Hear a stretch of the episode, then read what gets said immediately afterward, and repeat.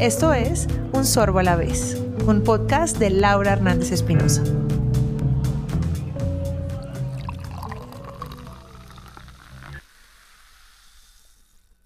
Hace unas semanas estuve recorriendo algunos viñedos del norte de España y debo decir que como sommelier quizás sea el país vitivinícola que más conozco, que he recorrido y probablemente que más me gusta. Soy amante del vino español en todas sus facetas, de los tempranillos de la Rioja Alavesa, de la Ribera del Duero, de los albariños de Rías Baixas, de los Mencía y los Godello del Bierzo, del Cava, de la Bobal y sobre todo del Jerez. Cada vez que visito España me maravillo por su gran gastronomía y cultura del buen beber. Vinos fantásticos y diversos que cuentan historias ancestrales, con una relación calidad-precio digna para un bolsillo latinoamericano. A los colombianos nos encantan los vinos españoles, siendo su participación en el mercado la que más crece hoy en día, a pesar de la preponderancia de chilenos y argentinos quienes colonizaron nuestras mesas. A mí, por supuesto, me encanta hablar del vino español y de productores como Comando G, Telmo Rodríguez, Equipo Navazos, Gramona, Mauro, los hermanos Erguren, los Callejo, siempre procurando transmitir mi admiración por los productores y visionarios detrás del vino. En mi última visita, varios interrogantes me surgieron acerca del presente del vino y el futuro de las denominaciones de origen y su creciente inutilidad para orientar al consumidor. En 2009, cuando me gradué de internacionalista, con el ánimo de juntar mis dos universos académicos, presenté una monografía titulada Las denominaciones de origen como estrategia para mejorar el posicionamiento de productos agroalimentarios colombianos, para el caso del café y del banano. El objeto de la investigación era proponer la implementación del mecanismo como estrategia para mejorar su competitividad en los mercados internacionales. Nada más lógico, dado que el mundo del vino pues me había enseñado que las DO cumplían un papel importantísimo al proporcionar al consumidor información sobre el origen del producto e implícitamente sobre su calidad, reputación y otras características especiales. En resumidas cuentas, la DO es una designación geográfica que sirve para diferenciar productos y que involucra al mismo tiempo conocimientos, prácticas, técnicas aplicadas a su elaboración, una historia que lo sustenta y las características aportadas por una zona geográfica determinada. La mayoría de los casos de denominaciones de origen se encuentran en Europa, especialmente en España, Francia e Italia. Para vinos y licores, quesos, frutas, otros productos de la tierra y protegen aquellos productos cuya calidad está fundamentalmente relacionada con un saber hacer y responde a una concepción subjetiva y cultural que está ligada al entorno. Es decir, además de tener unas características únicas que derivan de factores naturales, como el clima, los suelos, está vinculado directamente a factores culturales. Y esto último es lo que realmente me cautiva acerca de las DO, ya que precisamente protegen tradiciones, productos, territorios, ancestralidad, y no propiamente una marca que pertenezca a una empresa. El mundo europeo se ha dedicado a comercializar sus productos bajo indicaciones geográficas, mayormente denominaciones de origen, dentro de las cuales caben los vinos más prestigiosos como Champagne, Priorat, Rioja, Chianti y así sucesivamente. Contar con el sello de la denominación era asegurarle al consumidor que el vino fue elaborado siguiendo un conjunto de normas de calidad, obedeciendo a una tradición. Pero, ¿qué está pasando en el mundo del vino actualmente y desde hace algunos años? ¿Son los consejos reguladores de las DO una piedra en el zapato? ¿Una especie de limitación a la creatividad y a la expresión del enólogo? ¿O incluso del mismo terruño? Con mucha vehemencia, hoy en varias ocasiones enólogos incomprendidos renegando de la camisa de fuerza que implica estar cobijado bajo una DO. Un conjunto de reglas obsoletas que para algunos son las responsables de uniformar la personalidad de los vinos de determinadas zonas, a través de la regulación de su composición. Es decir, el grado de alcohol, de acidez, así como las variedades de uvas permitidas, las prácticas de cultivo, las prácticas enológicas o el etiquetado. Por ejemplo, un tinto de Ribera del Duero debe estar elaborado con un mínimo de 75% de la variedad tempranillo. Esta, sola o junto a otras variedades como la Malbec, la Cabernet Sauvignon o Merlot, no deben ser inferior al 95%. Otras variedades aceptadas como albillo o garnacha tinta no pueden superar el 5% del total. Esto por mencionar la regulación de variedades de uva, pero a esto se le suman además tiempos en barrica, que pueden obtener, por ejemplo, mención crianza, reserva, gran reserva. Pero, ¿qué pasa si un enólogo considera que un lote de uvas queda mejor si combina un 60% de tempranillo con un 40% de cirá y además el vino expresa mejor sus cualidades con un periodo intermedio de estancia en barricas, que equivale a una mención inexistente, por ejemplo, entre lo que se denomina un crianza y un reserva. ¿O qué pasa si en vez de ceñirse al perfil del vino de la zona, el enólogo quiere hacer un vino diferente? Pues simple, el Consejo Regulador no lo aceptará, sumiendo al productor algunas veces en lo que algunos llaman la vinocracia. Eso fue precisamente lo que le pasó a la bodega Menade, quienes decidieron salir de la denominación rueda por apuntar a la elaboración de vinos de carácter mineral que pudieran ser de guarda, a diferencia del perfil de vinos frutales y frescos a las que apunta la denominación de origen rueda. Los productores de mayor prestigio de cava, como Gramona o Recaredo, también decidieron no acogerse a la denominación por no mencionar la subregión de proveniencia de la uva. Por su parte, en La Rioja Alavesa, la reconocida bodega Artadi protestó con su salida de la DO debido a las normas que impulsaban la vinificación masiva sin dejar espacio a los vinos de producción artesanal, razón por la que más tarde el Consejo se vio obligado a incorporar acciones para incluir vinos de pueblo dentro de la reglamentación. Y así sucesivamente bodegas, enólogos, marcas se salen de las denominaciones de origen, cada una por su propia razón que va desde el antagonismo filosófico, la lentitud en la inclusión de innovaciones, hasta simples normas de etiquetado. La gran mayoría de bodegas que deciden dar un paso atrás, eso sí, son grandes productores de calidad que han logrado aumentar el valor de una zona y su percepción de mercado. Es decir, si Pepe Pérez se sale de la denominación, seguro la tendrá más difícil que si una bodega como Artadio Gramona lo hace, porque finalmente ellos mismos forjaron el prestigio de la DEO. Personalmente creo que las denominaciones de origen dan seguridad al consumidor, permiten realizar estrategias de promoción conjuntas, defender un producto en el mercado, también entiendo a los bodegueros sinólogos que simplemente no comulgan con la burocracia y la estrechez de mente impartida. Pero ¿qué hay del consumidor? Si ahora España quiere adoptar reglamentaciones francesas, como es el caso del Bierzo, que adoptará el sistema de Cruz de la Borgoña, ¿cómo se espera que el consumidor nade en estas nuevas aguas? Ya de por sí, que se requiere ser sommelier certificado para medianamente entender el sistema de clasificación de un país o de una región, a veces me pregunto, ¿para qué entonces una DO si no es para simplificar la lección final en una góndola?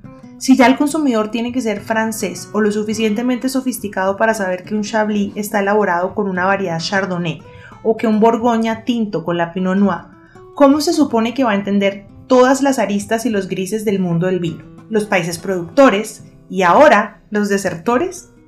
Para entender un poco más, me gustaría invitar a Sergi Montalá de la bodega Stones en la EDO Monsant y Tarragona, quien además de ser enólogo es sommelier y nos dará algunas luces sobre su visión y posición frente al tema. Sergi, gracias por, por hacer parte de este episodio Un sorbo a la vez. Eh, quiero preguntarte cómo ves estos desertores o detractores de las denominaciones de origen eh, de cara al consumidor. Esta es un poco la, Laura, la, pregunta del, millón. Es decir, eh, nosotros somos un pequeño productor, estamos trabajando en dos deos de Tarragona, de la provincia de Tarragona. Elaboramos los vinos blancos en Terra Alta y los vinos tintos en el Montsant. Entonces, eh, sí que en los últimos años hay una corriente de grandes elaboradores y pequeños elaboradores que o bien deciden irse de la DO donde han estado emparados o bien deciden directamente no eh, ponerse dentro de una DO. Yo esto al final lo, lo, yo lo veo, yo todo lo veo bien y, todo, todo tiene sus puntos a favor y sus puntos en contra. Pero la, mm, yo porque soy en este caso un defensor de las DOs, básicamente porque la función de las DOs es garantizar el origen de la uva, garantizar la calidad de producto, garantizar la, trazabilidad de eh, los vinos en este caso, porque estamos hablando de vinos, eh, para que el consumidor tenga la certeza de que lo que va a tomar está en buenas condiciones, tiene unos procesos de, de productividad de calidad, eh, la uva es de una zona. Para mí es muy importante que al final, cuando tú te tomas un vino, y no sé si estarás de acuerdo conmigo, ese vino te transporte a la zona de producción. Es decir, eh, ¿y esto cómo se consigue? Pues se consigue trabajando con las variedades históricas, trabajando con respeto, eh, intentando transmitir un poco la esencia en forma líquida de lo que sería eh, la zona de producción, en este caso hecho, hecho vino. Ahora bien, eh, hay productores pues, que han decidido o abandonar, en este caso las, eh, la DO a la que pertenecían, o como te decía antes, directamente no, no entrar.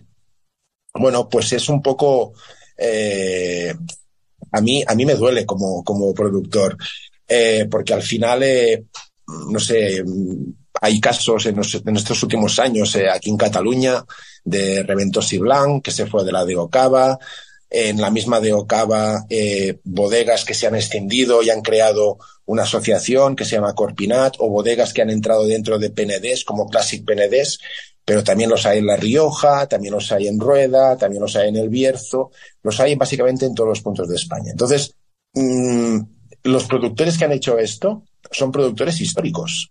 Por tanto, que no, no, no generan duda ni, ni en sus uvas, ni en sus elaboraciones, ni en sus productos.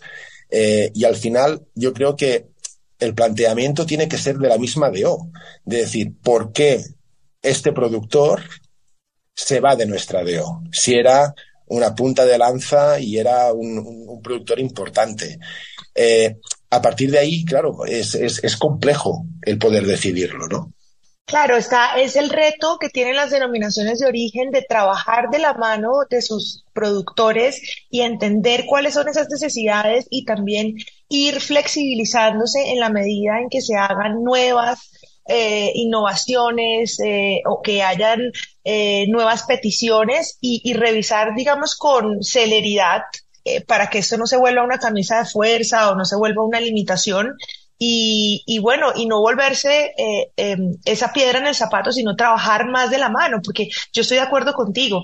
Cuando uno quiere probar un vino de una región, uno quiere no solo probar un vino de calidad, sino quiere trasladarse a lo que hace esa región única. Yo cuando quiero probar eh, un, un, Ribera del Duero, quiero probar un Ribera del Duero. Cuando eh, quiero probar eh, un Priorat, quiero probar un Priorat. No, estoy buscando ciertas características que por más eh, que puedan eh, ser variables dentro de los, eh, las bodegas y los enólogos, pues sí, tiene que haber un perfil, eh, por supuesto, pues marcado, marcado por la calidad. Eh, y sí, es, es, es, realmente una lástima que se vayan, pero también es entendible, ¿no? Eh, y, es, y es este panorama que, que, justifica de, de, alguna u otra forma a los productores a que tomen un paso atrás. ¿Cómo es tu visión sobre esas DO en las que perteneces, eh, que son eh, Monsant y Terra Alta? Eh, ¿Cómo es tu experiencia en hacer parte de, estas regulaciones? Eh, ¿Cómo lo has trabajado? Bueno, nosotros eh, desde el primer momento que decidimos crear eh, los proyectos en, las dos zonas, primero en Monsant Tintos y luego en Terra Alta Blancos, nosotros teníamos claro que íbamos a dos zonas eh, que son muy pequeñas, o sea, son zonas de producción eh, eh, que se hacen pocas botellas comparado con otras zonas de España. Y lo que está claro es que cuando entras dentro de un colectivo, como es una denominación de origen, que es un colectivo, es un grupo de bodegas, la observación de origen no es una entidad privada, no, no. Los propietarios de las, de las denominaciones de origen son las bodegas que la, que la componen. Cuando tú entras dentro de una asociación, pues en este caso hay unas reglas de juego. Eh, pero en, hagas vino o vayas a un gimnasio, da igual, hay unas normas, ¿no? Y estas normas, pues tú eh, las tienes que cumplir, no hay más. Si es cierto que todas las denominaciones de origen se mueven por una cosa, aquí en España al menos, que se llama eh, el pliego de condiciones. Es decir, este pliego de condiciones es como la Biblia de, de, cada una de las deos, del cual se especifican las variedades de uva, eh, que se pueden utilizar, se especifican en este caso eh, los, eh, las zonas, los municipios, las limitaciones en este caso de la DO a, a, nivel territorial, se especifican los estilos de vino que uno puede hacer. pero también es cierto que estos pliegos de condiciones se hicieron a los inicios de la DO. Por ejemplo, la DO Terra Alta este año ha cumplido 40 años. Ese pliego de condiciones poco a poco se ha ido modificando, muy poquito a poco. Eh, cuesta mucho modificar estas cosas. La de Omonsan cumplió año pasado 20 años. Estamos trabajando aquí para ir cambiando cositas, porque si tú coges al final cómo describe ese pliego de condiciones los vinos que tú puedes hacer, nadie, absolutamente nadie de la DO, probablemente, de, los, de las bodegas que hacemos la DO, cumple con ese pliego de condiciones. Por tanto, ya hay una cierta flexibilidad. Otra cosa es que uno diga, es que yo resulta que quiero hacer, me voy a inventar, un monovarietal de Chardonnay en la Tierra Alta. Eh, no, no está prohibido. No está prohibido. Tú puedes hacer un monovarietal de Chardonnay. Lo que no puedes hacer, porque está dentro de las condiciones, lo que no puedes hacer, por ejemplo, es un, mono, un es un monovarietal de verdejo. Claro. Eh, ¿Por qué? Porque es una variedad que no está autorizada. ¿Y por qué no está autorizada? Pues porque históricamente verdejo no ha habido.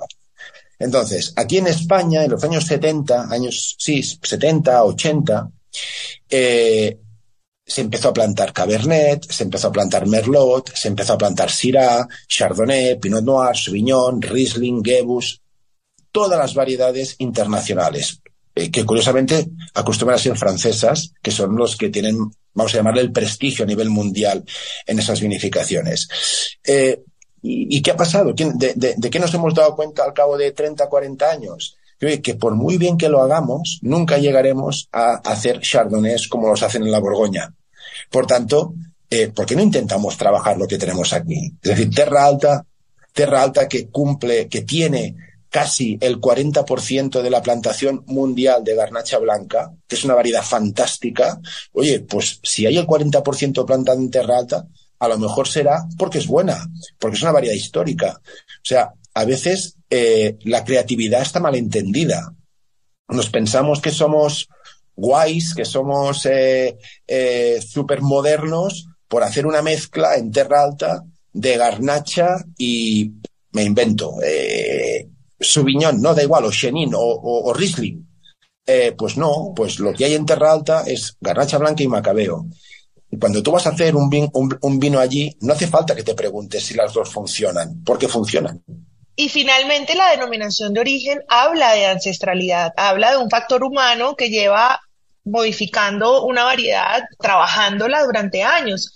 A diferencia de lo que pasó, por ejemplo, en Ribera del Duero, donde se admitió el albillo como variedad blanca, pero pues digamos que era reconocer esa ancestralidad, no, no jugar bueno, con una pero, creatividad, ¿no? Que, que, tal, como dices tú, que tal vez no, no siempre sale bien. Claro, eh, yo creo que en este caso lo de la Ribera del Duero era una anormalidad.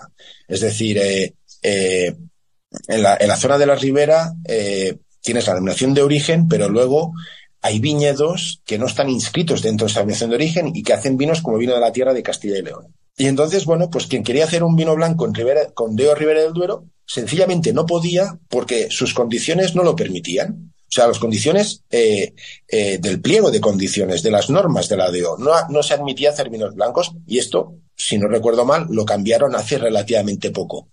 Eh, esto era una anormalidad.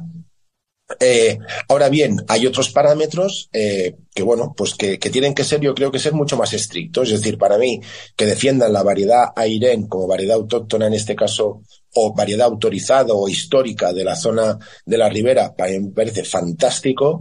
Lo que a lo mejor no me parecería bueno, a mí todo me puede parecer bien, pero lo que no me parecería normal es que dijeran, no, es que a partir de ahora los vinos blancos de la Ribera del Duero van a ser solamente de Chardonnay. Oye, pues... Eh, no tiene esto, sentido. Esto para, esto para el consumidor es atractivo, no te creas. Es decir, a mí me ha venido mucha gente que me ha preguntado todavía, oye, eh, ¿y no haces ningún cabernet? No. ¿Y por qué no haces cabernet? Pues porque no. No hay más. Es decir, porque, porque aquí históricamente no había, porque los cabernets aquí, pues la verdad es que deja mucho que desear, a menos lo que hemos probado nosotros, no, nos termina de gustar. Puede estar bien por un poquito de coupage, pero no como un monovarietal. Pero el consumidor, y yo estoy contigo, que siempre va buscando cosas nuevas, ¿no? A mí me pasa muchas veces que yo tengo una gama de vinos que es muy estable. Yo no, experimento, pero son cosas que ni tan siquiera salen a la venta. Son cosas que hacemos para divertirnos y para, y para ver qué pasa. Pero con, sobre todo con vinificaciones, ¿eh? no con variedades. Aunque, por ejemplo, yo soy el único productor de Pedro Jiménez en Terra Alta. Que es una Eso me tiene, me tiene maravillada, que además vas a traer pronto a Colombia, ¿no? Sí, pronto va a llegar. Eh, eh, pero es una variedad histórica autorizada. El tema está que en la Terra Alta solamente quedan cuatro hectáreas de Pedro Jiménez, pero de viñedos viejos. Eh, en Priorat también está autorizada y hay un poquito más, unas 15, 16 hectáreas. Pero es una variedad típica del sur de España, en este caso de Córdoba, de la zona de Montilla Moriles, básicamente, que históricamente ha habido en Terra Alta y en Priorat. Por eso está autorizada, ¿no? Eso no es ser moderno, eso es ser respetuoso con la historia. Eh, es, reivindicar, es reivindicar una cepa que hacía parte y que ahora pues eh, hay muy poca plantación. Entonces digamos que tiene, tiene coherencia con, con eso que me estás contando. Bueno, porque es una variedad que es difícil de trabajar, es una variedad que da eh, muchos kilos, pero que le cuesta de madurar, que tienes que trabajarlo mucho en campo y al final aquí, eh, después de la filoxera, se, se volvió a plantar variedades que daban rendimiento. A partir de ahí, eh, bueno, esto en este caso no es, no es ser moderno, sino que es ser histórico, ¿no? es ser respetuoso con la historia. Y entonces, por lo que te decía antes, esos, esos condicionantes eh, que, te da la, la, la, DO, y en eso creo que, que, puede estar bien. Eh, grandes elaboradores que se han salido de la DO, pues probablemente se habrán salido no por eso, sino porque, bueno, eh, grandes zonas de España, que contamos al principio, como Rueda, como Rioja, muchos productores de muchísima calidad se han dado cuenta que sus productos iban a competir con algo que también ponía Rueda o también ponía Rioja o también ponía Priorat, da igual, o Monsan, eh, no, no, no, querría centrarme en estas zonas solamente porque pasan todas partes, ¿eh? ¿eh? pero que al final se daban cuenta de que sus vinos tenían que competir poniendo Rueda o poniendo Rioja con otros vinos cinco veces más baratos, por ejemplo. ¿no? Y claro, eh, el que quiere trabajar con calidad, si ve que todo o gran parte de lo que, de lo que le rodea no cumple con sus expectativas, pues le, puede dar la sensación de que él sea un perjudicado en ese caso, ¿no? Esto un poco aquí en Monsanne, eh, que somos una de Ojovía a nivel más local, nos ha pasado de, venir mucha gente para, para, para, hacerle marcas. O sea, no, se establecen en el territorio, no tienen bodega y piden a una bodega que les haga un vino con su marca. ¿No? Y entonces, claro, eh, bueno, esto está bien a nivel de negocio, pero a nivel de, imagen, pues a veces nos cuesta un poquitín poderlo aceptar. Claro, claro, es difícil no tener las reglas de juego en igualdad para todos y que te perjudique eh, que no todos estén en, eh, pues en las mismas condiciones, ¿no? De calidad. Yo quería hacerte una última pregunta, Sergi, tiene que ver con los cambios que puedan llegar a generar confusión en el consumidor no sé, casos como la borgoñización del Bierzo o, o que se, se haga vino eh, fuera de, de, la denominación. Digamos, eso no representa nada para las bodegas, pero para el consumidor, ¿tú crees que, que pueda generar confusión todos estos eh, ajustes, cambios, el hecho de que ya no de, que se quiera tomar un Rioja, pero eh, no aparezca la denominación de origen en el vino, por mucho que la marca esté consolidada, bueno, porque hay marcas que hablan por sí solas, pero de pronto para, para un pequeño productor que no se ha reconocido en Latinoamérica, por ejemplo, ¿crees que esto puede generar confusión o, que pueda ser difícil a la hora de comercializar el vino? Pues es complejo de cara, de cara al consumidor, eh, porque al final eh, sí es cierto que eh, es, es, muy distinto, muy distinto que yo empiece un proyecto directamente fuera de DO, por tanto yo creo una marca, creo un concepto y yo lo voy a vender a todos los lugares donde me quieran comprar eh, o quieran comercializar eh, mi vino, pero sabiendo que es un vino pues de una zona tal, de un pueblo tal, pero no has escrito a ninguna DO. Esto es muy distinto que el hecho de que tú hayas sido un histórico de una zona y que tú decidas irte. Por tanto, tú es, eh, el consumidor te relaciona con una zona y de repente ve que tú ya no estás en esa zona. Por tanto, yo creo que en ese caso la marca ya está hecha, eh, se conoce, tiene prestigio y el consumidor puede llegar a entender que se ha salido de la DO porque al final eh, no compran una botella de mm, Rioja o de Bierzo, que decías tú ahora, o de Priorat, sino que compran una botella de ese productor. Al final, cuando hay productores que se han salido de la DO que no sé si es el caso, pero ahora comentabas tú por la borgoñización de sus vinos. Mm, yo en esto, bueno, pues me sabe muy mal que, es decir, yo creo que en este caso la DO tiene un problema. Es decir, eh, yo no hace mucho hablaba con un cliente y me decía, no hacemos los mismos vinos ahora que hace 10 años. Y en cambio la etiqueta es la misma. Y le dije, pues, pues sí. Y, y él me preguntaba el por qué. Digo, pues porque soy 10 años más viejo. Y a mí hace 10 años me gustaba el punky o el rock and roll duro y ahora me gusta más el pop rock indie. Y a partir de ahí, pues yo lo hago con, busco vinos que tengan un perfil más elegante, de menos extracción, etcétera, etcétera. Y la etiqueta es exactamente la misma. Pero de la misma manera que yo me he hecho viejo, también entiendo que mi cliente, mi consumidor, también ha envejecido con nosotros. Por tanto, que más o menos la afinidad de gustos será la misma. Yo no creo que una, una bodega tenga que salir de la DO por cambiar un estilo de vino. No, no conozco yo el hecho de que una DO marque los estilos de los vinos. Es decir, si tienen más o menos extracción, si tienen más o menos, bueno, sí hay un máximo de alcohol, que esto lo marca la ley, pero eh, por, el, por el resultado final no, no lo creo. Eh, ahora, si hay algún productor que dice, pues mira, yo ahora decido trabajar eh, sin sulfuroso, decido trabajar sin levadura, decido trabajar, eh, bueno, un, un, perfil de vinos que ahora los mal llamamos naturales, porque eso también sería un debate como muy abierto, el tema de los vinos naturales y no naturales, que esto daría para tres o cuatro blogs, tres o cuatro podcasts tuyos. Entonces, a partir de ahí, bueno, yo creo que en este caso, si se han ido por eso, tiene un problema. De cara al consumidor es un problema, sin duda, porque al final, eh,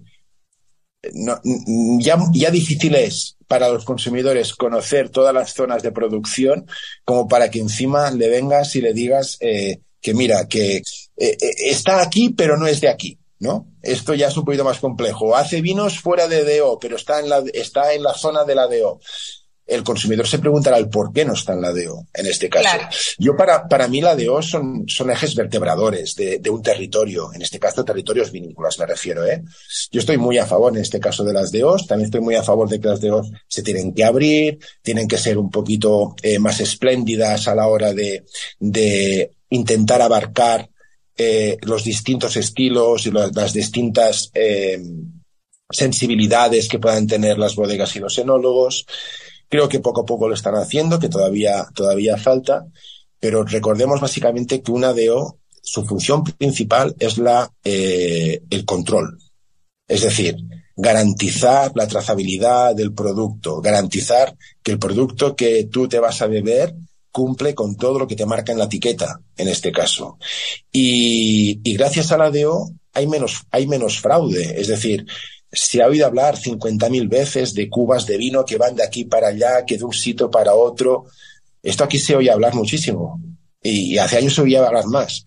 Pues esto es lo que hay que erradicar un poquito, ¿no? Es decir, al final, cuando tú evitas el fraude, y esto es muy importante, lo que estás haciendo es dignificar el trabajo del viticultor. Es decir, si en una DO no entra uva de fuera de la DO, no entra vino de fuera de la DO, hará que el precio de la uva de la DO sea más alto.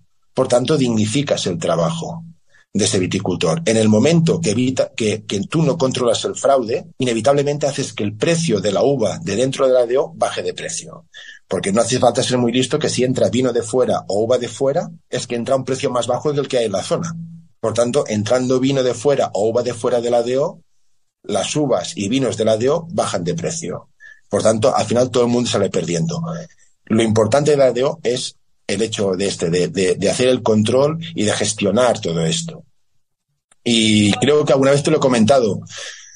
Si todo el mundo lo hiciera bien, las DOs no existirían. Y esto creo que es una máxima. Hay gente que no es tan DO que lo hace muy bien, que lo hace extremadamente bien.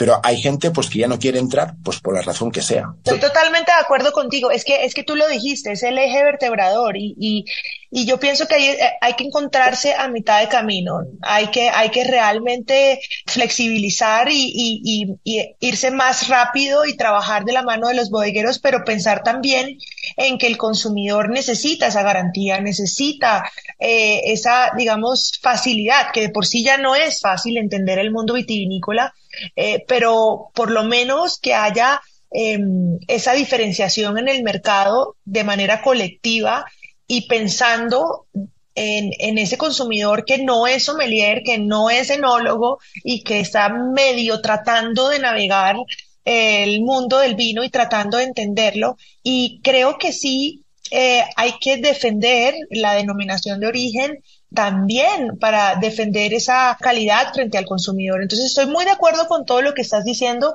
y creo que, que las bodegas deben hacer un esfuerzo, así como las denominaciones, pues para poder eh, irse pues en una representación única a los mercados, ¿no? Sin duda, eh, yo creo que en el fondo es lo que están haciendo. Y, y, y, quiero, quiero dejar muy claro que eh, hay muchas bodegas que no están adscritas a ninguna denominación de origen que lo hacen muy bien. Ah, sí, claro. Súper. Súper bien. El, el, el, problema es que a lo mejor bodegas que están inscritas en DEO no le están haciendo tan bien. Por eso, estas que lo hacen tan bien han decidido marchar. Porque Así al final, la, eh, eh, la denominación de origen es común para todos. La marca es propia de cada uno pero la opción de origen es, común, es común en todos los vinos. Entonces, cuando, si yo soy un productor eh, y estoy en una zona eh, donde mis compañeros de viaje eh, pues hacen vinos de un perfil bajo o que yo pueda considerar, si quieres, mediocre, me da la sensación de que el consumidor también tendrá esta perspectiva de la zona. Por tanto, eh, prefieren salirse y hacer marca. Si en una zona la gente trabaja a un nivel medio alto alto, no de precio, sino de calidad, pues en este caso eh, la gente se siente mucho más cómoda. Bueno, excelente. Sergi, gracias por compartir con nosotros eh, en un sorbo a la vez todo tu conocimiento, eh, por debatir conmigo este tema tan apasionante que son las denominaciones de origen. Eh, quiero pues eh, agradecerte de verdad infinitamente eh, este tiempo con nosotros y bueno, espero pronto probar más referencias de estones acá en Colombia, que acá pues tienes un afán y y me gusta mucho tu trabajo y, y, me gusta la visión que tienen y pues eh, felicidades por todo lo que han logrado y, y, y bueno, todo lo que eh, se proyectan como bodega. Así que mil gracias. Laura, gracias a ti por llamarnos, por contar con nosotros y espero verte pronto en Bogotá. A todos, muchas gracias por haber llegado hasta aquí Esperamos les haya gustado y sigan acompañándonos con más y más contenido en el que abordaremos invitados especiales, experiencias de viaje, descubrimiento de ingredientes y bebidas, por supuesto. Si te gustó este episodio, no olvides suscribirte en tu plataforma de podcast favorita, recomendarnos con un amigo y dejarnos un saludo o lo que quieras decirnos en nuestras redes sociales arroba Laura Te deseo un feliz día y recuerda que la vida se vive un sorbo a la vez.